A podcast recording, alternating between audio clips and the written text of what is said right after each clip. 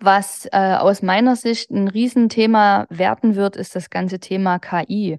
Also, dass man äh, tatsächlich vielleicht auch Design Center benutzt, äh, wo vielleicht gar keine Menschen mehr sitzen, um zu sagen, okay, ich lagere jetzt genau diesen Arbeitsschritt aus. Also wenn mir zum Beispiel Personal fehlt zum Designen von Kronen, Brücken, Abattements oder vielleicht auch Totalprothesen, dann wäre ich total froh, wenn es irgendwo ein Design Center gäbe, äh, wo ich meine Daten unkompliziert hinschicken könnte.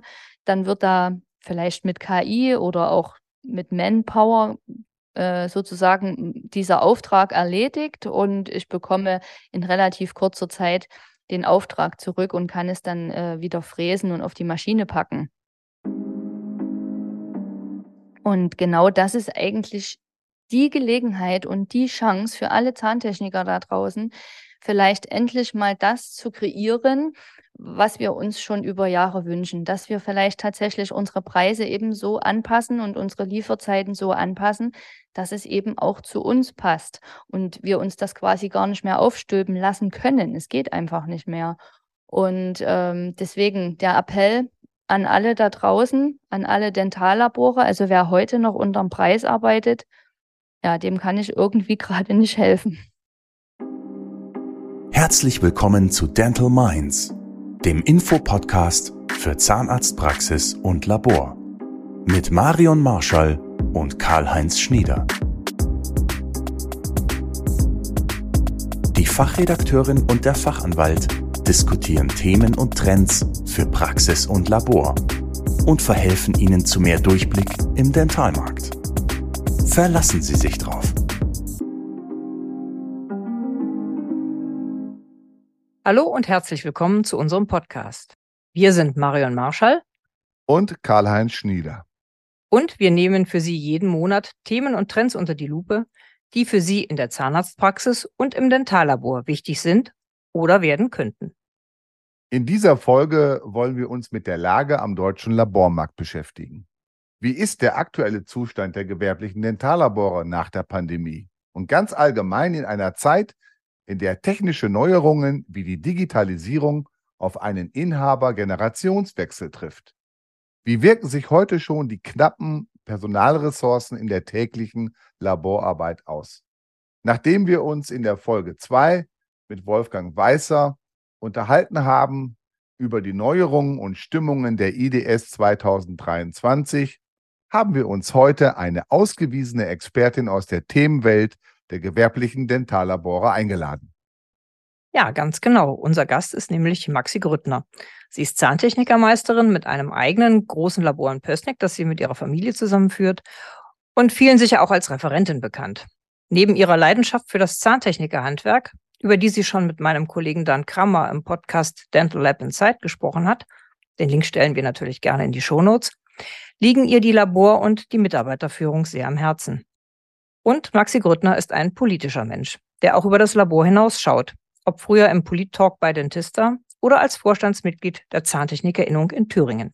Herzlich willkommen, liebe Frau Grüttner. Schön, dass Sie Zeit für uns haben. Ja, hallo ihr zwei. Schön, dass ich wieder gefragt wurde, ähm, ja, an so etwas teilzunehmen. Ich freue mich immer sehr darüber und ja, bin ganz gespannt, was wir jetzt in den nächsten Minuten zusammentragen und ähm, ja, wie die Außenwirkung dann auch sein wird ähm, auf das, was ich vielleicht wahrnehme und das, was gerade bei uns ja so im Alltag stattfindet. Also ich bin ganz gespannt und freue mich sehr und bedanke mich, dass ihr mich eingeladen habt. Ja, sehr gerne. Vielleicht starten wir unser Gespräch einfach auch mal mit einem allgemeinen Blick auf die gewerbliche Laborwelt. Welche Stimmung nehmen Sie denn aktuell in den Laboren wahr und wie ist die Stimmung in Ihrem eigenen Labor? Ja, ich habe mir natürlich ein bisschen Gedanken äh, vorher dazu gemacht und ich kann natürlich immer nur das äh, widerspiegeln, ja, wie es bei uns ist. Man hat natürlich auch zwar den Blick nach außen und mit Freunden und Geschäftspartnern, aber es ist so ziemlich überall ähm, gleich, gerade eben nach der Pandemie. Das hatten wir ja vorhin auch schon kurz gesagt, dass es nachher ein Thema sein wird. Wir haben ja wirklich sehr, sehr, sehr viel gearbeitet in den letzten Jahren, auch durchgearbeitet, wenig Pausen gehabt äh, und mussten natürlich alles gut kompensieren. Wir haben versucht, alles am Leben zu erhalten. Wir haben versucht, unsere Mitarbeiter zu erhalten. und äh, natürlich auch immer für unsere Kunden da zu sein. Und wir haben diese Arbeitsflut, die auf uns ähm, ja, zukam, denke ich, ganz gut bewältigt. Viele Patienten hatten dann plötzlich Zeit und auch die finanziellen Mittel, sich ihre Zähne während der Pandemie machen zu lassen. Da war dann eben Urlaub und Verreisen nicht mehr ganz so äh, on top und nicht so die oberste Priorität. Und somit hatten wir eine Wahnsinnsauftragslage und mussten natürlich trotz allem äh, schauen, dass wir ja durchkommen. Und äh, ich glaube, dass das auch ein Grund ist, ähm, wenn wir über die Situation heute sprechen, wie es heute in den Laboren ist. Es ist aus meiner Sicht zwar eine gute Auftragslage, das ist schön, darüber freut sich der Unternehmer, darüber freut sich schon auch der Angestellte. Aber ich finde, es ist im Moment eine sehr unsichere Lage. Wir haben in Deutschland eine politische Gesamtsituation, die so ein bisschen sich auch auf die Gesundheitsbranche niederspiegelt, die so ein bisschen bedenklich ist. Das haben wir auch gesehen an unserer Demo in Berlin vor einer Woche oder vor anderthalb Wochen. Äh, da ist was im Gange, da brodelt was. Ich empfinde gerade ähm, die Menschen als ein bisschen nervös. Viele sind sehr schnell gereizt. Ich schließe mich da auch gerne mit ein. Also ich kann manchmal nicht so gut cool bleiben, so wie ich das von früher von mir kenne. Man ist schnell äh, dünnhäutig, also sehr emotional belastet, also sowohl Freude als auch Leid. Also das liegt manchmal ganz nah beieinander. Und ähm, ich denke, wenn man danach fragt, warum ist das so? Ne? Also das hat, denke ich, viele Gründe. Es ist die Unsicherheit, die herrscht. Es ist natürlich auch der Krieg, der draußen herrscht. Und was mein großes Thema ist und wo wir gerade auch versuchen, ein bisschen zu regulieren, das ist das ganze Thema Medien. Werbung. Aktuelle News für den Praxisalltag. Fachbeiträge, Fortbildungen, Abrechnungstipps und Ernährungswissen. All das gibt's ab sofort zweimal im Monat als Newsletter direkt in euer Mailpostfach. Kostenlos. Für Team und Praxis von Quintessenz. Jetzt abonnieren. Den Link dazu findet ihr in den Show Notes. Ähm, ich sehe das an unserem Sohn. Der hat einen starken Drang, Mädchen zu benutzen. Die werden natürlich auch ähm, in der Schule dazu aufgefordert, Mädchen zu nutzen. Dann wollen die sich mit ihren Freunden zusammentreffen, Mädchen nutzen. Und so sehen natürlich auch die Kinder, wie die Eltern ihre Mädchen nutzen, ob das Handys, Tablets, Computer sind. Und äh, ich sehe auch immer wieder unsere Mitarbeiter in der Pause und auch während der Arbeitszeit äh, am Handy sozusagen Aufgaben erledigen. Und ich glaube, dass das tatsächlich zu einer Reizüberflutung in den letzten Jahren sicherlich auch geführt hat, weil eben permanent Informationen auf uns einströmen, ob das Bilder sind, ob das Informationen sind, Texte, Fotos von Patienten ähm, oder andere wichtige Botschaften, die uns jemand überbringen muss oder einfach nur Facebook, Instagram und so weiter, wo man immer wieder das Leben der anderen sich anschaut, das schöne Leben von anderen, saubere Wohnungen, toll gepflegte Gärten, tolle Autos, schöne Urlaube. Ähm, ich glaube, dass die, das, das weckt Begehrlichkeiten bei den Menschen und, und nicht jeder kann den superschönen Garten mit dem Pool haben oder die teuren Autos oder teure ähm, ja, Anziehsachen. Und diese Begehrlichkeiten, die durch die Medien hier geweckt werden, die machen auch unzufrieden. Und vielleicht eine Unzufriedenheit, die gar nicht notwendig ist, weil im Grunde leben wir ja in Deutschland wie die Made im Speck. Also jeder unserer Mitarbeiter hat, glaube ich, ein sehr gutes äh, Einkommen. Wir arbeiten seit Jahren stark daran, dass die Zufriedenheit unserer Mitarbeiter sehr hoch ist. Und äh, die meisten äh, können sich Urlaub leisten, die können, ähm, ja, haben ein eigenes Haus, haben saniert, haben Photovoltaik auf dem Dach, haben äh, versucht, äh, Dinge gut zu machen, was eben vielleicht auch von außen vorgegeben wird. Also es sind ganz, ganz viele Dinge, die schon da sind, die wir vielleicht nicht mehr so zu schätzen wissen und aber durch die Medien immer wieder trotzdem einer noch was obendrauf setzt und sagt, komm, da noch, dort noch und das brauchen wir noch und da wollen wir hin. Also es hört nicht auf. Und das, glaube ich, macht die Menschen ein bisschen nervös und auch unzufrieden. Und das ist gerade so das, wo wir versuchen, dagegen zu agieren, aber es ist noch nicht so ganz klar, was da dabei rauskommt. Lieber Maxi, vielen Dank für diesen ersten Stimmungseindruck. Äh, Fluch und Segen der Medienwelt hast du ja am Ende nochmal deutlich beschrieben. Vielleicht schichten wir das gleich nochmal etwas konkreter auch auf die Laborwelt herunter. Lieber Maxi, wir duzen uns. Wir kennen uns schon seit vielen Jahren aus verschiedensten Projekten. Lass uns den deutschen Dentalmarkt mal mit einem Blick auf die Faktenlage umrunden. Laut dem von der renommierten Beraterfirma Weithühner und Partner für 2021 ermittelten Datenmaterial sind am Markt äh, ca. 7600 Labore und da sind die Praxislabore nicht mit umfasst, tätig und erwirtschaften ein Gesamtvolumen von ca. 5 Milliarden Euro. 50 Prozent dieser Labore sind Kleinlabore mit einem Umsatz von bis zu 250.000 Euro und einem Marktanteil von 10 Prozent. 13 Prozent der Labore erwirtschaften einen Umsatz von mehr als einer Million Euro und haben einen Marktanteil von sage und schreibe 72 Prozent. Lieber Maxi, wie bewertest du diese Entwicklung? Gibt es hier einen klaren Trend zum Großlabor? Und dann ist ja auch gleich, drängt sich ja die Gegenfrage auf, haben die kleinen Labore überhaupt noch eine Zukunft?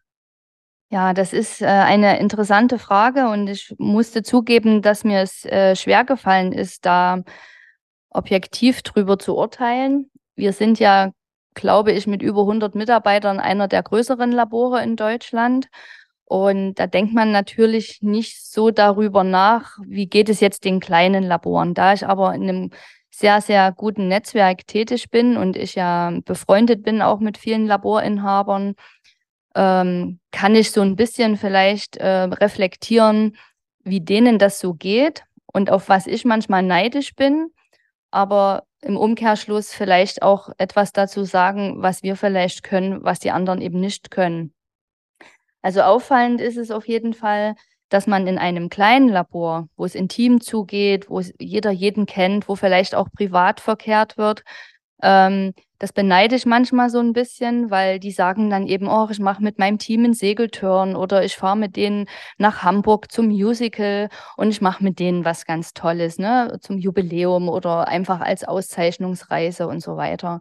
Das ist natürlich für uns als großes Labor, so mit der ganzen Mannschaft irgendwo hinzufahren und das Labor vielleicht auch mal zwei Tage zuzumachen, nicht möglich. Also sowas beneide ich tatsächlich und gerade in den Zeiten, wo das Thema Mitarbeiter und Wertschätzung ja sehr hoch äh, angesehen wird, ähm, natürlich ein bisschen schade. Wir haben zwar da auch unsere, naja, ich sag mal, Möglichkeiten für uns gefunden. Das ist dann eben so, dass wir dann eben nicht alle losfahren und was machen, sondern es fahren dann eben die einzelnen Filialen irgendwo hin und machen sich schön oder eben die einzelnen Abteilungen machen was zusammen, aber eben nicht alle gemeinsam. Ähm, das beneide ich tatsächlich. Äh, und das ist sehr wichtig, äh, dass wir diese menschliche Note und das Gemeinsame doch wieder auch ähm, ja, leben. Und ähm, da bin ich tatsächlich ein bisschen wehmütig. Was das Thema ähm, Perspektive und so weiter betrifft, da bin ich tatsächlich der Meinung, dass es in einem Großlabor mehr Möglichkeiten gibt. Also wenn bei uns ein Azubi anfängt, dann weiß der im Grunde relativ schnell, okay, wenn ich mit meiner Lehre fertig bin, dann kann ich in dieser oder dieser Abteilung oder in dieser Filiale ähm, mich ausprobieren. Ich kann äh, vielleicht sowohl den digitalen Weg im Fräszentrum einschlagen oder ich kann eben vielleicht äh, eine Zebris-Vermessung mal machen oder ich kann demnächst selber Lehrlinge ausbilden. Und ähm, man hat die Möglichkeit, zum Abteilungsleiter zu reifen oder man hat die Möglichkeit, mal vielleicht eine Filiale zu übernehmen. Also ich denke, das ist ein Vorteil wiederum für uns, weil ich kann einfach dem jungen, ambitionierten Techniker was anbieten, wo ich sage, okay, du bist jetzt nicht nur in der Lehre hier und dann bist du ein Zahntechniker und dann geht es nicht weiter, sondern ich kann ihm Möglichkeiten äh, eröffnen. Natürlich sehe ich das auch so, weil wir ja schon über Jahre das eigene Fräszentrum im Haus haben, ähm, dass das schon ein großer Vorteil ist, dass ich eben nicht darauf angewiesen bin, Dinge auszulagern oder wegzuschicken. Wir versuchen ja alles selbst zu machen und in-house zu fertigen, obwohl wir jetzt mittlerweile auch schon wieder zum Beispiel Modellguss auslagern. Ähm, somit hm, äh, egalisiert sich das quasi, aber es ist schon ein, eine gute Sache, dass wir sozusagen sehr autark sind, dass wir auf niemanden angewiesen sind. Und äh, das, denke ich, ist ein Vorteil vom Großlabor, auch hinsichtlich Personalmangel, weil das haben wir ja einfach ähm, immer häufiger, nicht nur bedingt, weil Leute krank sind, sondern eben auch, weil es eben weniger Zahntechniker werden. Ne? Es sind eben, glaube ich, in den letzten Jahren 10 Prozent weniger geworden. Und äh, wir haben vor 10 oder 15 Jahren gar nicht uns erweitert, weil wir gesagt haben, wir brauchen Personal oder wir brauchen Menschen und Techniker. Wir haben uns damals gegründet und erweitert, weil wir unser Fräszentrum auslasten wollten durch uns selbst und sind quasi in diesen ja, großen Charakter sozusagen reingerutscht. Das ist ja eine gewachsene Struktur und haben diese Filialen ja über Thüringen verteilt sozusagen eröffnet. Und heute ist das so, dass ich sage, hm, eigentlich ist es gar nicht so, dass ich auf Kundensuche bin, weil das haben wir im Moment äh, sehr gut, sondern ich bin immer froh, dass ich sage, ich habe da ja noch eine Filiale und da sitzen Techniker und ich kann vielleicht Arbeiten gut verteilen. Also heute ist es eher eine Personalsituation, die ich sozusagen aus dieser Sache positiv herausnehme. Investitionskraft, würde ich sagen, gehört noch dazu. Ähm, ich denke schon, dass ähm, ein Labor in unserer Größe eine höhere Investitionskraft hat, auch um neue Dinge anzuschaffen. Ähm, ich denke schon, dass auch das, was wir bisher erreicht haben, mit 3D-Druck, Oralscan, Fräsmaschinen in den verschiedensten Formen, ähm, zeigen, dass das der richtige Weg war, weil ich komme jetzt gerade tatsächlich direkt aus dem Labor und wir haben alleine heute zehn Oralscans bekommen. Ähm, und ich glaube, das wäre nicht möglich in dieser Form und in dieser Menge, das zu bewerkstelligen, wenn wir nicht schon vor Jahren sehr digital geworden wären. Also ich würde sagen, ja, Großlabor hat Vorteile. Die menschliche Note ist sicherlich ein Riesenvorteil für die kleinen Labore. Mal so aus meiner persönlichen Sicht betrachtet. Ja, das ist ein sehr umfassender Blick gewesen und dass man merkt, dass Ihnen wirklich das Thema Personal und Mitarbeiter sehr, sehr am Herzen liegt. Aber wir haben, das haben Sie auch angesprochen, und so hört man es auch aus vielen Laboren, inzwischen einen deutlichen Mangel an qualifizierten Zahntechnikern. Ne? Das ist ja jetzt nicht so wirklich überraschend, denn es ist über viele Jahre sehr wenig ausgebildet worden, das muss man auch sagen. Und viele Berufsschulen kriegen mit Mühe und Not nur noch eine Klasse zusammen. Und jetzt gehen auch noch die Babyboomer in den Ruhestand oder wollen in den Ruhestand gehen. Einige werden ja dann auch gebeten, länger zu bleiben. Das Thema hatten wir auch schon mal. Und Sie haben es auch schon gesagt, es sind weniger Zahntechniker als früher. Und es in den letzten zehn Jahren sind uns wirklich knapp neun Prozent bis zehn Prozent Zahntechniker verloren gegangen. Also 2022 waren es dann nur noch 46.375 sozialversicherungspflichtig Beschäftigte, also nicht mal mit allen Meistern, die eigenes Labor selbstständig führen.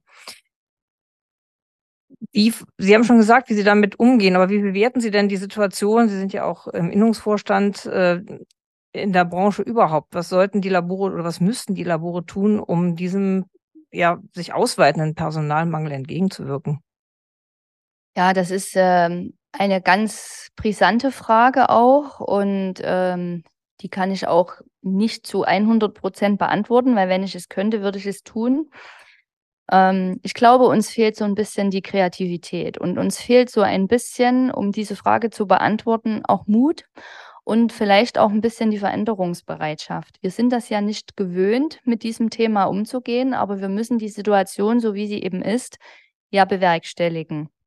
Wir machen mittlerweile sehr viele Zugeständnisse mit unseren Mitarbeitern. Wir versuchen natürlich auch für jeden das passende Wohlfühlklima zu schaffen. Also ich meine damit jetzt nicht die Klimaanlage oder irgendwie sowas. Das sollte ja Usus sein mittlerweile.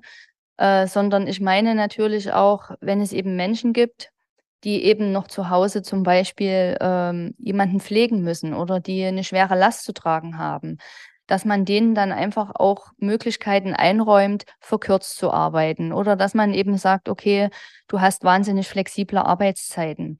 Wir haben schon in Pandemiezeiten teilweise unsere Techniker mit einem Art Homeoffice-Laptop ausgestattet, sodass auch wenn die Kinder eben zu Hause waren und die Eltern quasi keine Betreuungsoptionen hatten, dass äh, die Techniker dann mit dem Laptop zu Hause trotzdem designt haben.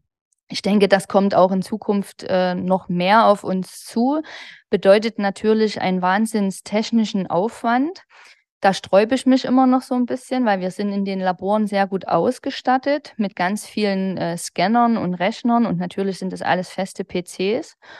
Und ähm, jetzt sollte ich quasi, um diese, dieses Projekt Homeoffice ein bisschen äh, zu intensivieren, ja in mobile Laptops investieren, wo natürlich wieder Dongle notwendig sind. Also da wünsche ich mir zum Beispiel auch von der Industrie so ein bisschen mehr Know-how und ein bisschen mehr äh, Möglichkeiten, dass das eben nicht so eingefahren ist. Ne? Weil ich habe im Grunde immer nur vielleicht zehn Techniker, die designen können. Und das ist ja im Grunde egal, ob die im Labor sitzen oder zu Hause sitzen. Und es ist im Moment irgendwie echt schwierig, egal mit welchen Resellern man darüber spricht, dass man sagt, okay, ich habe jetzt zehn Lizenzen, das muss doch möglich sein, diese zehn Lizenzen 24 Stunden rund um die Uhr so einzusetzen, dass sie irgendwie benutzt werden, aber eben nicht äh, unter, unterbesetzt sind. Und da fehlen mir noch so ein bisschen die technischen äh, Wege. Und ich glaube, das wäre gut, wenn es da mal jemand gibt, der sagt, Mensch, ich habe da eine Idee für euch. Ihr müsst gar nicht so viel investieren. Nimmt doch den Dongle einfach mit und weiter geht's. Also das sind so Sachen, wo ich sage, da bräuchte man so ein bisschen mehr Hilfe von außen und ein bisschen mehr Support. Ansonsten versuchen wir natürlich für unsere älteren Mitarbeiter eben auch ja, die Vier-Tage-Woche anzubieten oder wir sagen, okay, arbeite doch äh, verkürzt.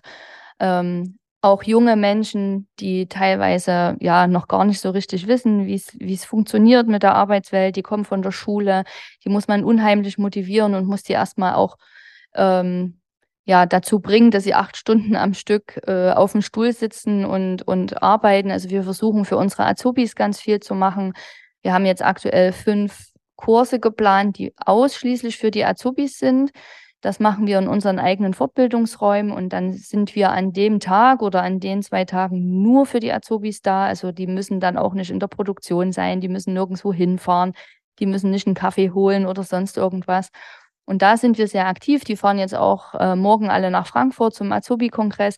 Also wir versuchen im Grunde in jeder Altersschicht und in jeder ja, Phase des Lebens für unsere Mitarbeiter eine gute Sache abzubilden. Ähm, natürlich, die Eigenmotivation muss da sein. Das habe ich schon damals mit Dan Krammer gesprochen. Da kann man von außen nicht so viel beipflichten. Ähm, das ist auf jeden Fall immer ein Thema. Aber ich denke, das Thema Veränderungsbereitschaft, das wird uns in den nächsten Jahren noch stark beschäftigen. Maxi, ich hatte ja schon die Gelegenheit, auch äh, in eurem Labor zu Gast zu sein und äh, ich äh, habe das Gefühl, du hast es gerade auch beschrieben, dass ihr eine Personalstrategie verfolgt. Äh, ihr kümmert euch intensiv um, die, äh, um das Thema Ausbildung. Äh, da ist sicherlich schon ein erster großer Punkt. Frau Marschall hat es gerade angesprochen. In der Vergangenheit wurde sicherlich zu wenig ausgebildet. möglicherweise das höre ich auch aus dem Mandantenkreis der Labore, dass gesagt wird, naja gut, wir finden ja kaum Auszubildende. Äh, konkret gefragt, äh, muss der Beruf des Zahntechnikers möglicherweise auch in seinen Nuancen etwas differenzierter beschrieben werden, attraktiver gemacht werden? Was wären denn da so die ersten Schritte, um die Neugierde der jungen Menschen auf diesen Beruf zu wecken? Ja, auch da gehört ein bisschen Kreativität dazu. Ähm, wir haben uns genau dieser Frage vor zwei Wochen zu einem Seminar gestellt und haben gemerkt, dass unsere Ideen total verstaubt sind. Also ich glaube, mit einer Annonce in irgendeiner Tageszeitung braucht man heute gar nichts mehr machen. Und ich glaube auch, ähm, die sogenannten Berufsberatungszentren, die sind ein bisschen suboptimal für uns, weil Z wie Zahntechniker oder Z wie Zahnarzthelferin, die stehen halt am Ende. Und ich weiß nicht, da kommen ganz viele interessante Berufe noch vorher. Äh, und ich glaube, das, das könnte schon mal ein Thema sein, aber das kann man ja nicht ändern. Man kann jetzt der Sache ja keinen neuen Namen geben. Ähm, naja, gut, Dentaldesigner. ja, zum Beispiel. Schon bei Dann D, wären ne? wir schon bei D, wären wir ganz weit vorn. Ja, warum nicht? Also ich glaube sogar, ähm, schon mit so einfachen Dingen könnte man tatsächlich was bewirken und das Berufsbild scheint mir auch ein bisschen verstaubt zu sein. Das ähm, muss man einfach mal so sagen. Die Außenwirkung ist wenig da. Das sieht man ja auch teilweise am Patient. Wenn die hierher kommen, dann sind die immer völlig baff, äh, was hier los ist, wie schnell die Leute von A nach B gehen, äh, wie aktiv alle sind, äh, wie viel Wooling hier ist. Also Wooling ist, weiß ich nicht, hoffe, das ist ein äh, alltagstaugliches Wort. Ähm, also es ist ähm, auf jeden Fall immer verrückt, dass mir viele zurückmelden, wow, das hätten wir ja nicht gedacht, was hier so los ist. Und ich glaube natürlich auch, und das ist auch wenn es immer in den Statistiken nicht ganz oben auftaucht, natürlich der finanzielle Aspekt äh, ein Thema. Wir sind zwar mit Erinnerung da dran, auch die äh, Lehrlingsgehälter anzuheben und das auch immer sukzessive zu machen.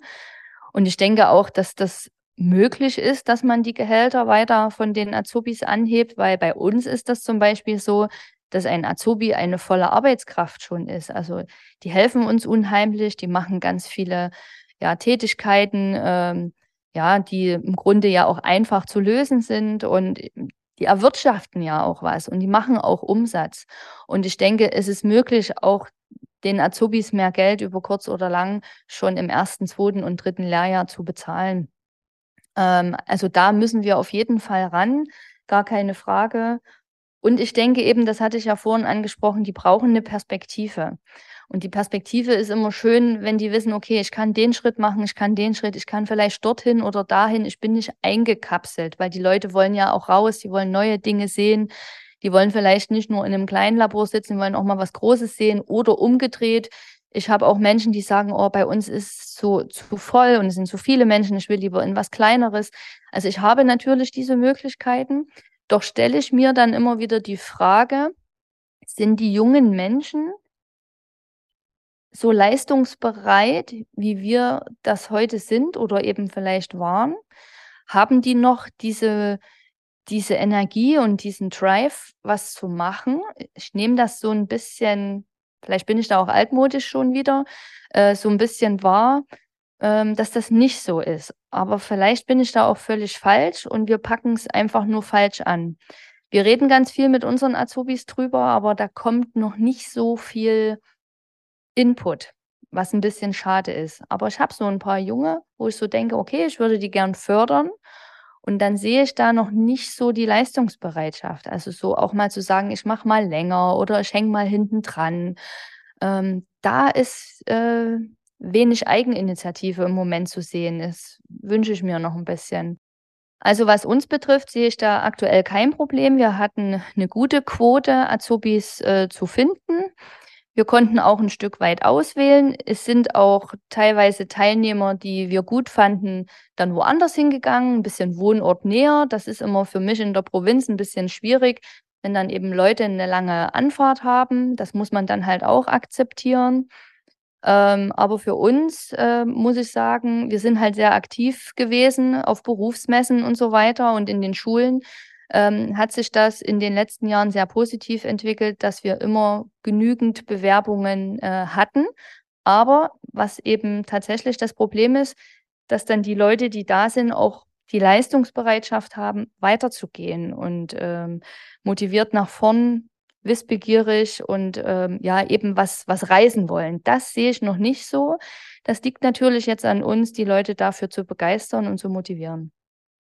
Maxi, ich fasse das zusammen. Nach innen sollte das Labor schauen, dass es einen attraktiven Arbeitsplatz, Ausbildungsplatz zur Verfügung stellt, den Beruf so beschreibt, wie er ist und nach außen sich darstellen, nach außen auch gehen in die Schulen, in die Öffentlichkeit, um zu zeigen, weil du hast es schön beschrieben, sobald die mal im Labor sind und sehen, was da für ein Gewusel, so würden wir es in Westfalen sagen, äh, stattfindet, äh, merken sie, was das für eine tolle Geschichte auch sein kann, was da an, an Dingen bewegt und hergestellt wird. Es ist leider vielerorts nicht bekannt. Das ist dann so zusammengefasst eine Empfehlung, ja? Ja, genau das ist es. Und ich glaube, dass es da sogar noch mehr Dinge gibt. Und wir sind da einfach nicht kreativ genug. Also wie gesagt, vor zwei Wochen hatten wir ein Seminar und dann sollten hier äh, zehn Erwachsene sich darüber Gedanken machen, wie man auf sich aufmerksam macht. Also ob das jetzt eine Praxis ist oder ein Dentallabor, es ist ja erstmal egal. Und dann saßen hier zehn erwachsene Menschen und der Referent und wir haben uns alle angeguckt und keiner hatte eine Idee. Und das war erstmal total, also wie, wie im Horrorfilm, wenn man vor irgendwas steht und es geht nicht weiter. Oder man, man träumt, man will wegrennen und es geht nicht. Und äh, das hat eine ganze Ecke gedauert, ehe dann so mal einer was in den Raum geschmissen hat und man könnte doch und vielleicht und so weiter. Und dann ist so in einer Stunde ist, sind Ideen plötzlich da gewesen, wo man sagt, oh ja, stimmt, das könnte man machen und ja, das ist eine gute Idee. Und ich glaube, man muss das tatsächlich einfach mal zulassen, dass man eben sagt, okay, man setzt sich mal zusammen, man nimmt vielleicht sogar auch junge Leute oder eben Leute dazu, die gar nicht unbedingt aus der Branche sind und sagt, was tun wir aktiv, um Leute hinterm Ofen vorzulocken und auf uns aufmerksam zu machen. Also ich glaube, es gibt ganz viele Dinge, aber ich habe selbst an mir gemerkt, dass ich total eingerostet bin im Kopf, wenig kreativ war, obwohl ich eigentlich ein sehr kreativer Mensch bin und erstmal überhaupt keine Ideen hatte. Es kam dann, es wurde dann ein bisschen geschmeidiger, aber es war erstmal echt, also so ein bisschen stockend. Obwohl ja das Thema Zahntechnik durchaus sexy ist, weil es ja wirklich viel moderne Technik bietet und viel Überraschendes für jemanden, der das, den Berufsbereich gar nicht kennt oder Zahnmedizin, Zahntechnik nicht kennt. Und da sind Sie ja auch sehr versiert unterwegs, denn Sie halten ja unter anderem auch Vorträge zu technischen Themen der modernen Laborwelt. Da geht es um Digitalisierung und navigierte Implantation und um neue Werkstoffe um ein bisschen was davon zu nennen. Werbung werden Sie mit Ivoclar noch effizienter bei direkten Restaurationen. Begonnen mit 4 mm Composites und intraoral applizierbarem Adhesiv bis hin zur Einschrittpolitur bietet der abgestimmte Workflow einiges. Holen Sie sich jetzt Ihr kostenloses Workflow Testkit unter ivoclar.com und werden Sie noch faster, better, stronger. Wohin geht denn die technische Entwicklung? Da sind, ist ja für Sie auch ein wichtiger Punkt, in Ihrem Labor dran zu bleiben und verändert sich damit bei Ihnen auch die Zusammenarbeit mit den Zahnarztpraxen? Sie hatten vorhin schon auf die Intraoralscans hingewiesen.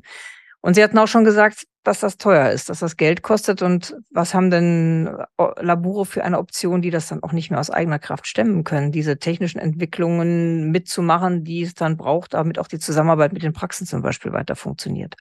Ja, also die technische Entwicklung ist natürlich Wahnsinn. Das, das hört nicht auf. Ne? Wenn man so ein bisschen schaut, was auch auf anderen Messen auf dieser Welt schon so los ist mit KI und Zellen züchten und so weiter, da ist man natürlich äh, echt gespannt, was da auf uns zukommt.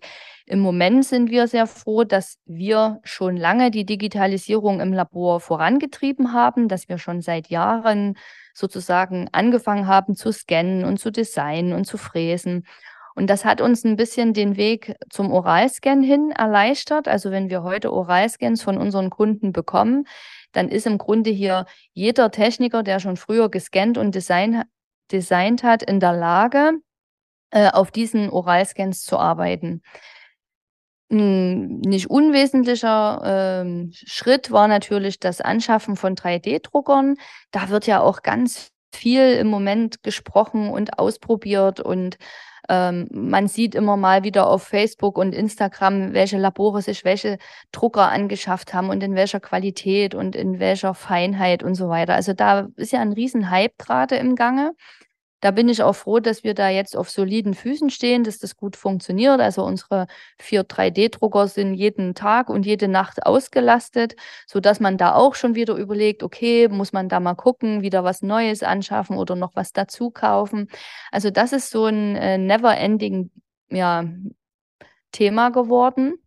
Äh, und sicherlich wird das ja auch äh, immer mehr und nicht aufhören.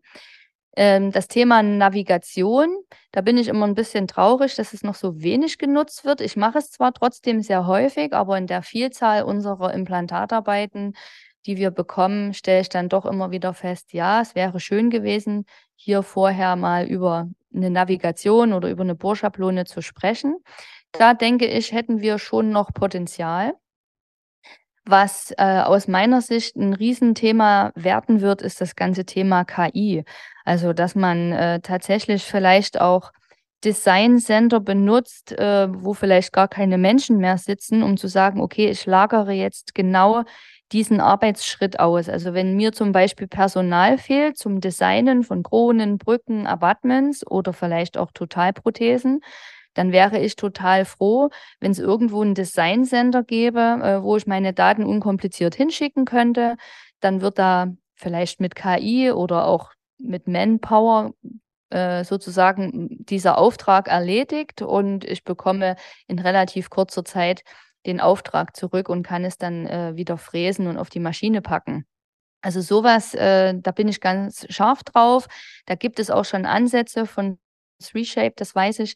Da schickt man quasi seinen äh, Brücken- oder Kronenscan hin.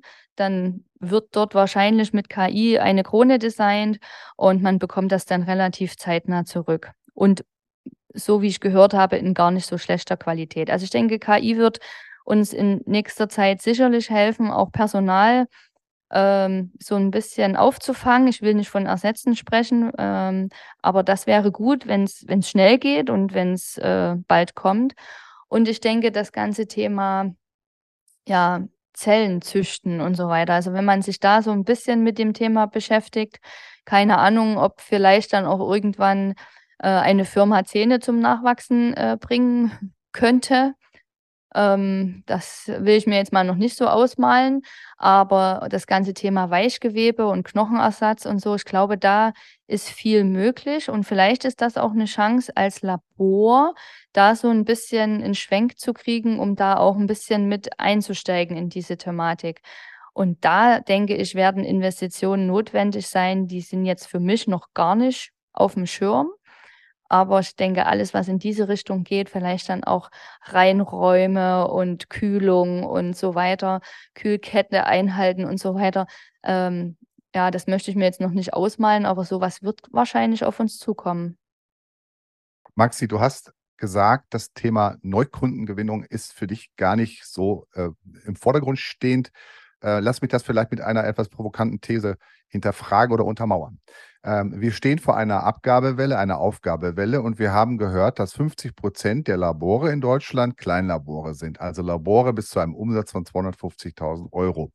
Diese Labore geben häufig auf, weil möglicherweise aus dem kleinen Kundenkreis ein großer Kunde wegbricht. Das reicht oft schon aus, um diesem Labor wirtschaftlich den Garaus zu machen. Dann haben wir die Abgabewelle, altersbedingt. Die Generation der Babyboomer geht in den Ruhestand und findet häufig keinen Nachfolger. Übernahmewillige Wettbewerber sind am Markt nicht so einfach zu finden, weil es möglicherweise immer weniger ein Neukundenproblem gibt. Wenn der Markt kleiner wird, wenn Labore verschwinden, dann haben ja viele Praxen, und das ist meine These, die ich vertrete ich auch in meinen Vorträgen, in Zukunft möglicherweise haben Zahnarztpraxen das Thema, ein gutes, geeignetes Labor für sich zu finden.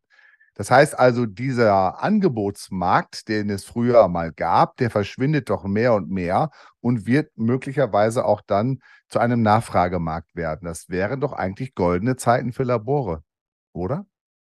Ja, so provokant finde ich jetzt die Frage nicht. Also ich nehme das auch so wahr. Also ja, es schrumpfen die Techniker, aus welchen Gründen auch immer, also Rente, ähm, man gibt auf, weil das Berufsbild einem nicht mehr gefällt oder weil man woanders äh, ja vielleicht besser verdient oder weil die Azubis nicht nachkommen. Also das haben wir ja schon beleuchtet. Ich kann es äh, vielleicht so sagen. Wir haben einen Außendienst, der ist wirklich jeden Tag unterwegs und besucht Thüringen weit und auch so ein bisschen bundeslandübergreifend die Praxen. Teilweise mit Termin, teilweise spontan.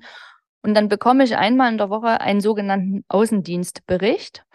Ähm, und da bin ich schon so ein bisschen schockiert teilweise, weil äh, man muss echt sagen, dass also ein Großteil sagt, sie sind sehr zufrieden mit ihrem Labor und sind gar nicht äh, bereit, was zu verändern. Für die ist alles gut. Aber es gibt auch einen Großteil, wo eben dann steht, schließt ohne Nachfolger. Also Praxis schließt ohne Nachfolger. Äh, Finde ich total verrückt, wenn man das äh, dann so häufig sozusagen auf so einem Excel-Sheet sozusagen liest. Und in der gleichen Anzahl, dass man jetzt liest, Praxis eröffnet oder Neugründung oder äh, das liest man eben nicht so häufig. Also wir haben uns auch so ein bisschen angewöhnt dann, wenn es tatsächlich irgendwo im näheren Umkreis Praxen gibt, die eröffnen, dass man äh, wenigstens eine Glückwunschkarte schickt und sich da einfach nochmal so ein bisschen in Erinnerung bringt. Da passiert aber eigentlich nicht so viel. Es sei denn, es sind äh, Praxen, die schon unsere Kunden sind und dann sozusagen Nachfolger dort reinkommen, dann sind wir natürlich immer bestrebt, dann auch für diese Zahnärzte weiterzuarbeiten. Das gelingt uns auch immer äh, recht gut. Ähm, manchmal gibt es da so ein bisschen Startschwierigkeiten. Aber dass ich jetzt äh, großartig neue Praxen dazu bekomme, ist selten. Es ist mir passiert in den letzten Jahren. Das sind dann auch wirklich, ähm, die sind wirklich fragend auf uns zugekommen. Nehmen Sie denn überhaupt noch Kunden auf? Und dann habe ich schon, also wenn man dann so diese Fragen gestellt bekommt, schon auch so diese Möglichkeit am Schopf gepackt und habe gesagt, ja, wir nehmen Kunden auf. Äh, es gibt nur so ein paar Bedingungen, an die sie sich vielleicht mit uns gewöhnen müssen. Also wir haben äh, veränderte Lieferzeiten zum Beispiel kreiert. Ähm, wir machen zum Beispiel keine Reparaturen mehr innerhalb eines Tages. Das war für uns ähm, das erste Halbjahr dieses Jahr ein riesen Gewaltakt, möchte ich schon fast sagen, diese neue Bedingung durchzusetzen, weil viele, viele, viele Zahnarztpraxen und deren Patienten, die sind das natürlich über Jahre gewohnt gewesen, einfach, dass früh eine Reparatur kam und nachmittags zurück war. Ich kann das leider nicht mehr leisten oder wir können das nicht mehr leisten. Ähm, wir mussten da eben wirklich, ähm, ja, sagen, nein, das geht nicht mehr, bitte achtet darauf, dass Reparaturen immer erst zum nächsten oder zum übernächsten Tag sind. Und wenn ich mich so umhöre, machen das viele Labore so und ich habe mich da auch beraten lassen im Netzwerk und habe ein bisschen über den Tellerrand geschaut. Also wir waren da nicht die Ersten, die diesen Schritt gegangen sind, sondern wir waren da eher sehr spät dran. Und ähm, ja, was heißt das aber auch? Das ist ja auch die Frage jetzt gewesen. Wenn natürlich viele Praxen schließen, dann werden die Praxen, die noch da haben, pro Behandler sicherlich viele, viele Patienten zu bewältigen haben. Also ich höre es immer wieder von unseren Kunden, dass sie sagen, sie haben Annahmestopp, sie haben keine möglichen äh, Terminvergaben mehr, also auch für spontane Sachen nicht. Also die schicken tatsächlich Patienten weg. Und ähm, das kann ja nur mit der Demografie zusammenhängen. Also es werden immer mehr Rentner, die Babyboomer hast du gerade gesagt, die kommen ja auch nach. Aber die arbeitende Bevölkerung, die wird ja eben immer weniger. Und genau das ist eigentlich die Gelegenheit und die Chance für alle Zahntechniker da draußen, vielleicht endlich mal das zu kreieren, was wir uns schon über Jahre wünschen, dass wir vielleicht tatsächlich unsere Preise eben so anpassen und unsere Lieferzeiten so anpassen, dass es eben auch zu uns passt und wir uns das quasi gar nicht mehr aufstülpen lassen können. Es geht einfach nicht mehr. Und ähm, deswegen der Appell an alle da draußen, an alle Dentallabore, also wer heute noch unterm Preis arbeitet, ja, dem kann ich irgendwie gerade nicht helfen. Ja, das ist natürlich auch äh, ein hartes Thema. Das kommt aus Zeiten, als der Wettbewerbsdruck auf die gewerblichen Labore noch ein anderer war. Äh, als äh, auf der einen Seite die Praxislabore größer wurden, nicht mehr, aber größer, und auf der anderen Seite der Auslandszahnersatz ähm, den großen Aufschwung nahm nach 2005 Festzuschüsse. Äh, ich sage jetzt eigentlich immer Zahnersatzhändler, denn Auslandszahnersatz ist für die ja in der Regel nur noch ein Teil ihres Angebots, da viel auch inzwischen in Deutschland gefertigt wird. Wenn wir jetzt auf den Markt gucken, wie sehen Sie die Relation? Es hieß immer so 30 Prozent des Gesamtzahnersatzumsatzes äh, geht äh, über die Praxislabore und 30 Prozent wird im Ausland beziehungsweise zentral gefertigt und von Händlern vertrieben. Und dann bleiben noch 40 Prozent für die Labore selbst. Ist der Druck von der Seite Praxislabore und von der Seite Zahnersatzhandel auf die gewerblichen Labore noch so groß oder ist es doch so, dass der, der, die Suche nach dem guten Labor inzwischen die, die, den Preis, die Preisempfindlichkeit bei den Zahntechnik, äh, Zahnärzten und Patienten überwiegt. Mhm.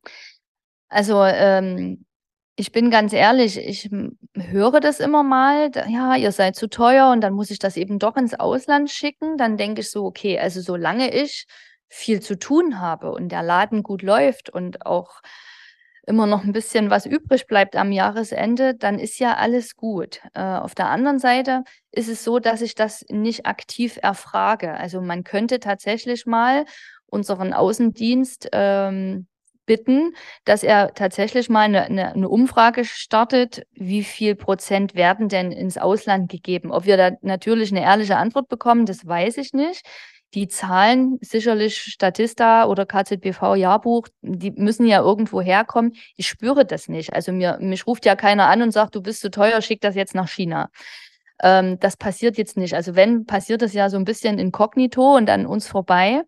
Ich kann das jetzt tatsächlich gar nicht beurteilen, dass immer mehr Praxislabore entstanden sind in den letzten Jahren. Das liegt auf der Hand. Also viele haben ja gar keinen Techniker sitzen, sondern nur die Gerätschaften dazu und machen das dann ähm, sozusagen, ich weiß nicht, in ihrer Freizeit oder als Hobby noch nebenbei, dass sie eben Kronen schleifen und so weiter. Das ist auch okay. Uns fehlt natürlich so ein bisschen dieses schnelle Brot- und Buttergeschäft, ne? Also eine schnelle Krone, eine kleine Brücke und so, was uns früher äh, ja auch äh, durch die Menge einfach ein bisschen Umsatz beschert hat, das ist schon äh, ein bisschen weggebrochen. Äh, und eigentlich brauchen wir genau diese schnellen Arbeiten, die gewinnbringend sind, um mh, Themen im Labor zu kompensieren, wo wir eben nicht so viel Geld verdienen. Und es ist eben schon sehr häufig jetzt so, dass wir wahnsinnig viele Reparaturen im Labor haben mit ganz alten Prothesen, also die schon, also ich weiß nicht, äh, kurz nach der Wende hergestellt, also wirklich 20, 25 Jahre alt sind. Und ähm, dann denke ich mir immer so, krass, jetzt hast du hier so eine Riesenreparatur mit Erweiterung und Klammer dran und Gießen und Löten und was nicht alles. Und ähm, äh, man überlegt dann schon, wieso hat dieses Reparaturgeschäft so viel Oberhand gewonnen und so die kleine, schnelle Krone ist eben ein bisschen weniger geworden. Ich denke, das könnte damit zusammenhängen, dass in den Eigenlaboren einiges davon hergestellt wird. Aber es ist für uns in der wirtschaftlichen Sicht natürlich ein Problem, weil ich verdiene natürlich an einer Kunststoff-Interimsprothese oder an einer Totalprothese oder auch an einer einfachen Reparatur nicht so schnell und nicht so wirtschaftlich Geld wie an einer kleinen Zirkonkrone, die ich vielleicht nur polieren muss.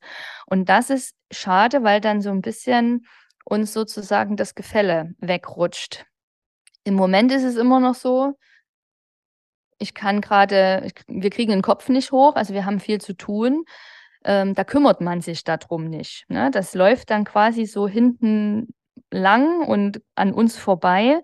Vielleicht wird das mal wieder ein Thema, wenn man aktiv danach fragt, dass man dann sagt, okay, da gibt es ja einen Markt, billig Zahnersatz oder günstig, vielleicht auch für Patienten, die eben sich das nicht leisten können. Vielleicht muss man da dann mal ein Projekt irgendwie starten.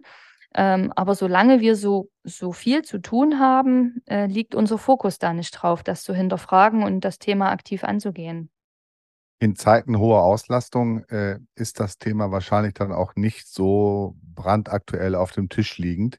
Ähm, Maxi, äh, die KZV haben in diesem Jahr wieder die Budgetierung eingeführt, einführen müssen. In 16 KZV-Bereichen äh, äh, erleben die Zahnarztpraxen wieder einen ganz erheblichen wirtschaftlichen Druck. Ähm, wird der weitergegeben? Kommt der bei euch im Labor an? Äh, spürt ihr das mit äh, Preisnachlässen, Frage nach günstigen Preisen oder möglicherweise sogar nach sonstigen Rückführungen, die natürlich möglicherweise nicht erlaubt sind? Äh, ist das etwas, was ihr erlebt? Ja, es gibt das. Ähm, Gott sei Dank selten. Es gibt immer mal die Preisdiskussion, wo dann vielleicht eben auch das benachbarte Labor äh, günstiger ist und äh, wo man dann vielleicht auch schauen soll, ob man nicht den Preis auch äh, doch irgendwie noch ähm, runternehmen kann. Äh, man wird auch immer mal so gebeten, äh, das Konto zu erhöhen, aber ich denke, also da sind wir ja schon über Jahre jetzt sehr gebrieft, auch durch dich und deine Vorträge, ähm, dass das ja im Grunde auch alles legitimiert ist und gar nicht mehr so geht. Ähm, also ich sag mal, in der Vielzahl der, der Arbeiten, die wir hier haben, hält es sich noch in Grenzen. Man hört natürlich immer mal das Stöhnen am Telefon unserer Kunden, dass sie sagen, ha, Budgetierung und wir müssen gucken und so weiter und so fort. Ähm, aber so richtig öffnen tut sich da, sag ich mal, uns gegenüber niemand. Also es gibt selten Preisdiskussionen, Gott sei Dank. Ähm, aber ja, sie sind trotzdem vorhanden. Da sind wir ja auch wieder bei so einem Thema, wo entwickelt sich das eigentlich hin? Sie haben das eben schon angeschnitten, dass unheimlich viele Reparaturen und Arbeiten, die nicht besonders gut bezahlt werden, aber sehr aufwendig sind, wie Totalprothetik, äh, kommen, aber sich natürlich auch der Zahnersatz, die Nachfrage nach Zahnersatz verändert. Ne? Wir haben ja auch mehr Leute, die länger eigene Zähne haben und so der Bedarf an so kleinen Kronen und Brücken nicht größer wird und dafür sich aber auch dann noch mehr um diesen Kuchen dann prügeln, man so schön sagt. Ähm, Jetzt gab es mal eine Prognose 2021, äh, dass der Umsatz bei den Laboren um 2,5 Prozent pro Jahr steigen würde. Ähm, das war allerdings vor Ukraine-Krieg und Energiekrise und äh, Inflation. Und ein höherer Umsatz ist ja auch nicht gleich ein höherer Gewinn. Wir haben ja auch deutlich höhere Kosten. Und äh, Ihre Mitarbeiterinnen und Mitarbeiter sollen ja auch von dem Geld gut leben können. Das ist Ihnen ja auch sehr wichtig. Aber was erwarten Sie denn für die nahe Zukunft für die Labore? Wie wird sich vielleicht auch die Nachfrage nach Laborleistungen entwickeln? Gibt das, verschiebt sich das auf andere Produkte? Ich höre jetzt immer häufiger, dass vor allen Dingen Schienenproduktion, also 3D-Druck, äh, gewaltig zunimmt, auch viel mit äh, dann schon Intraoralscans äh, als Arbeitsgrundlage in vielen Bereichen. Ähm, wo, wo sehen Sie die Entwicklung, wirtschaftliche Entwicklung für die Labore und auch die bei der Nachfrage nach den Produkten? Also ich glaube ja, dass ein ähm, guter Indiz ähm, meist darin liegt, äh, wie viele Implantate wurden denn verkauft oder werden denn verkauft. Und wenn man sich mit den Implantatherstellern unterhält, äh, dann ist es so, dass die sagen, also so die nächsten zwei, drei Jahre wird es wahrscheinlich noch für uns ganz gut aussehen. Ähm, wenn natürlich dann die Haushalte dazu äh, immer mehr gezwungen werden, vielleicht in alternative Energien äh, zu investieren, ob das jetzt Photovoltaik ist oder Wärmepumpen oder das Elektroauto oder was auch immer, dann kann das schon sein, äh, dass natürlich den, den einzelnen Haushalten und Familien dann auch das nötige Geld fehlt, äh, um sich Zahnersatz äh, machen zu lassen. Dann sind wir wieder im Wettbewerb nicht nur mit Urlaub und Wellness und Beauty, ähm, sondern eben dann auch noch mit anderen Dingen, die ja, in den Familien anstehen.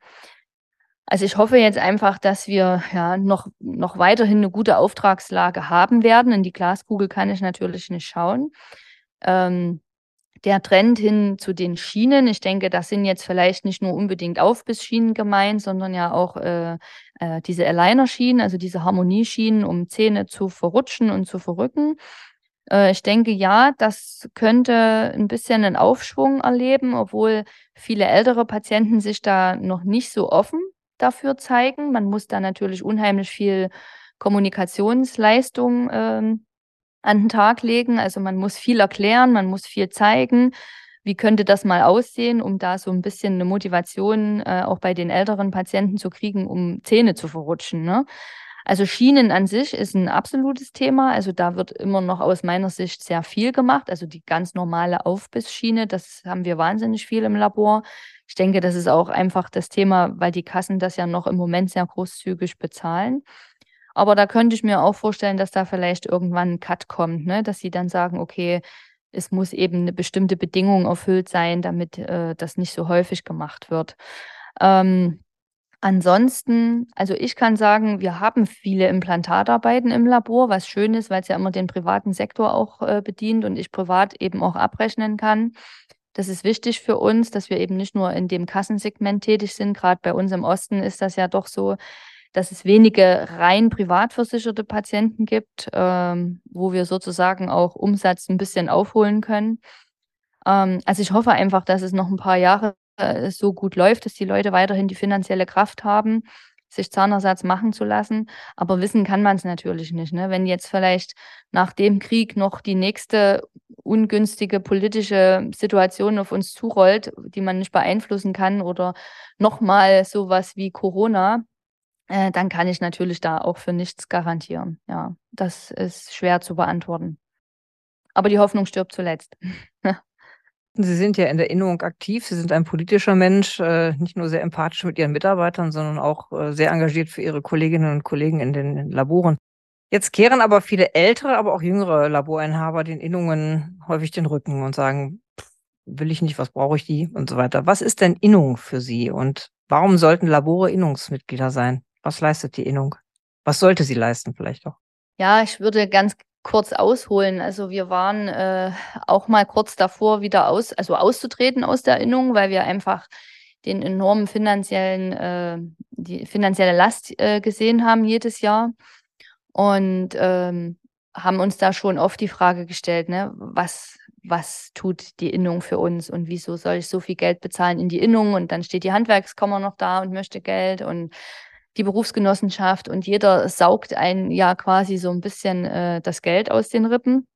Und äh, solche Überlegungen sind immer mal da und äh, in letzter Zeit natürlich auch immer brisant, gerade wenn es um die wirtschaftliche Komponente eines Unternehmens geht.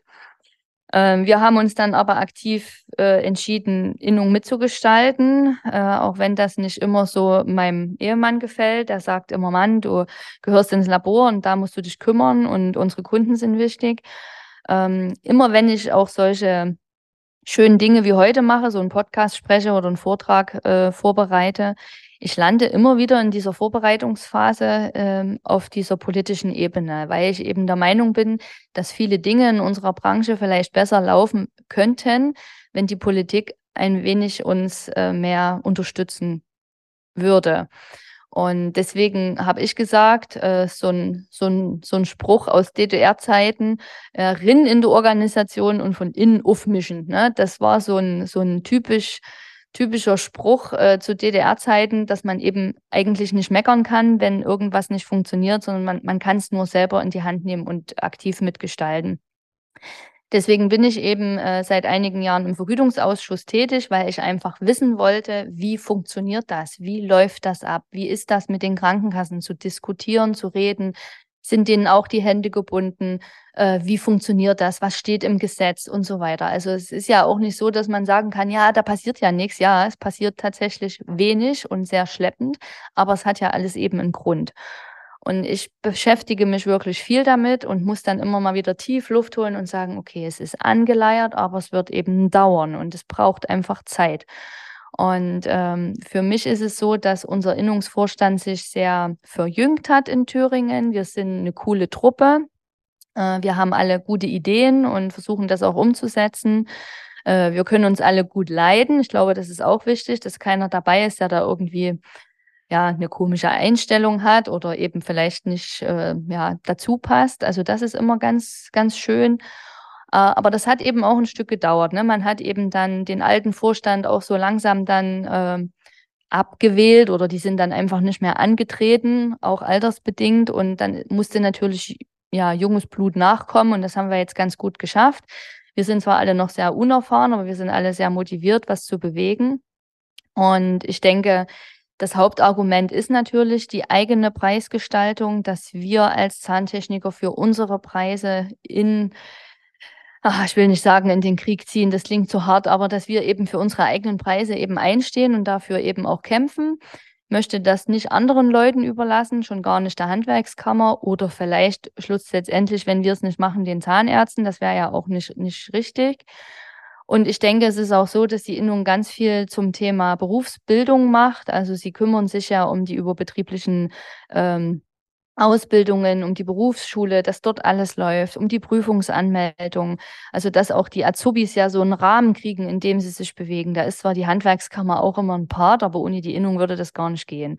Geht ja schon los, äh, Gesellenprüfungsausschuss, Meisterprüfungsausschuss und so weiter. Also das ist schon wichtig, dass wir das selbst gestalten und dass wir das selbst voranbringen und dass wir auch unsere eigenen Ideen dort einfließen lassen. Weil wenn wir es nicht tun, dann tun es andere und das möchte ich nicht. Vielen, vielen Dank, liebe Maxi. Es gibt keine einfachen Lösungen. Es gibt aber Lösungen an vielen Stellen. Du hast jetzt in unserem Podcast einen sehr offenen, tiefgehenden Blick äh, in euer Labor, in dein inneres berufliches Seelenleben uns gewährt. Dafür sind wir dir sehr, sehr dankbar. Und ich bin mir sicher, liebe Hörerinnen und Hörer, dass für Sie einige Impulse und Ideen dabei gewesen sind, Sie sich auch an vielen Stellen möglicherweise wiedererkannt haben in der Themenstellung. Wir, Marion Marschall und ich, wir bleiben auf jeden Fall am Ball und werden unsere Blicke in die Laborwelt weiter vertiefen. Ja, das werden wir unbedingt tun, Karl-Heinz. Und ich darf mich auch nochmal sehr, sehr herzlich bedanken, liebe Frau Grüttner. Ähm, die Zahntechnik und die gewerblichen Labore haben im Moment doch durchaus Vorteile auf ihrer Seite, auch wenn es extrem viel zu tun gibt und man manchmal da nicht so über den Tellerrand gucken kann. Und man, ich glaube, die Zahntechnik hat nach einer langen Zeit des tiefgreifenden Wandels und der Transformation und harter Zeiten, auch durch den Technologiewandel, äh, den Zahnärzten vielleicht einen Vorsprung voraus. Sie können schon Veränderung, auch wenn es hart ist, immer wieder neue angehen zu müssen. Ich danke Ihnen sehr, sehr herzlich für die vielen Impulse aus Ihrer ganz eigenen persönlichen Erfahrung, die Ihren Kolleginnen und Kollegen vielleicht doch helfen können, jetzt Weichen zu stellen und auch vielleicht Vorteile zu nutzen, die Sie so noch nicht gesehen haben. Und ich danke Ihnen auch ganz herzlich für das klare Plädoyer pro Innung, weil doch im Alltag viele übersehen, was die Innung leistet und wie wichtig es ist, als Berufsstand diese Dinge selber in die Hand zu nehmen. Also ganz herzlichen Dank. Ja, ich bedanke mich auch nochmal und vielleicht kann ich ja auch noch äh, einen ja, kurzen letzten äh, Satz dazu sagen. Ich glaube, wir müssen auf jeden Fall bei aller Wirtschaftlichkeit, die immer irgendwo über uns schwebt und Zahlen und ähm, ja auch so diese rationellen Dinge nie vergessen, äh, dass wir eben mit Menschen und am Menschen äh, arbeiten. Das heißt, wir müssen einfach eine gewisse menschliche Note immer wieder äh, ja, vorantreiben. Wir dürfen unsere Kreativität nicht verlieren, weil ich glaube, das ist das, was uns als Handwerker ja auch auszeichnet und das, was äh, wir vielleicht besser können als jemand, der nur mit blanken Zahlen arbeitet. Wir sollten uns gegenseitig ab und zu mehr zuhören, und auch die Wünsche und Bedürfnisse ja, des Gegenüber mehr wahrnehmen. Ja, und lasst uns emotional bleiben, auch wenn das nicht immer richtig ist. Ähm, lasst uns ja fröhlich sein und das Leben genießen und ja, einfach eine gute Zeit miteinander haben. Bedanke mich und wünsche allen da draußen gutes Gelingen. Das war Dental Minds, der Infopodcast für Zahnarztpraxis und Labor. Diesmal zum Thema der gewerblichen Laboratorien und ein aktuelles Stimmungsbild gab uns unser heutiger Gast Maxi Grüttner. Vielen Dank fürs Zuhören. Wir freuen uns, wenn Sie unseren Podcast bei Spotify oder bei Apple Podcast bewerten und wenn Sie ihn beim Dienst Ihrer Wahl abonnieren. Es gibt jeden ersten Donnerstag im Monat eine neue Folge, überall, wo es Podcasts gibt. Wenn Sie Anmerkungen oder Fragen zu dieser Folge haben, dann schreiben Sie uns an podcast.quintessenz.de. Alle Links und Adressen zu mehr Informationen zu unserem Thema finden Sie wie immer in den Show Notes. Bis zum nächsten Mal. Bleiben Sie uns gewogen, empfehlen Sie uns weiter und haben Sie eine gute Zeit.